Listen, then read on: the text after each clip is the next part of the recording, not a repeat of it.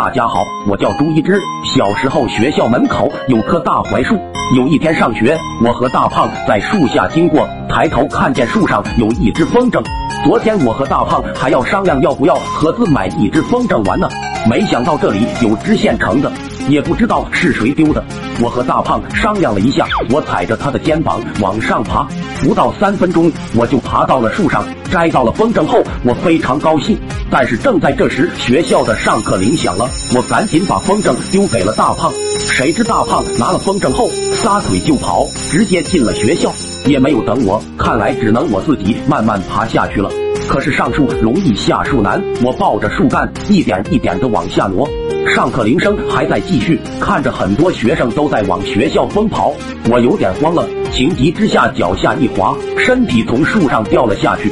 那一刻，我脑子突然闪过，我到现在还没有谈过女朋友呢，藏在枕头下的那封情书还没来得及送给翠花你。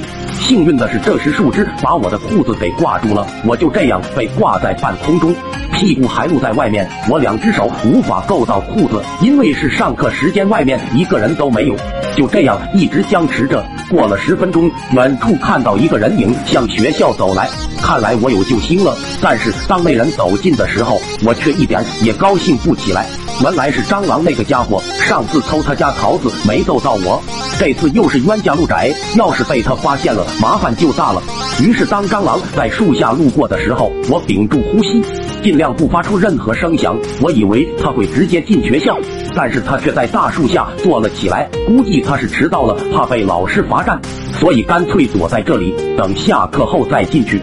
就这样，时间一点点的过去，我在树上度日如年。突然，我的额头上流下一滴汗水，正好滴在蟑螂的脸上。我看了一下树下的蟑螂，此时它靠着树，闭着眼睛在睡觉呢，完全没有发现树上的异常。正在我暗自庆幸的时候，由于早上吃的太多，我的肚子又开始不争气了，一股查克拉在我肚子里蓄积，我没有忍住，稀里哗啦直接吐了出来，吐了蟑螂一身。蟑螂睁开眼睛一看是我，立马就暴怒了。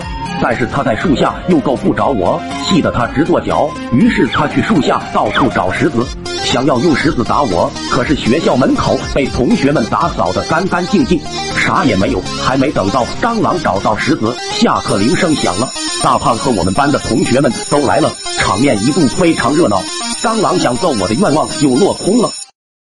抖音。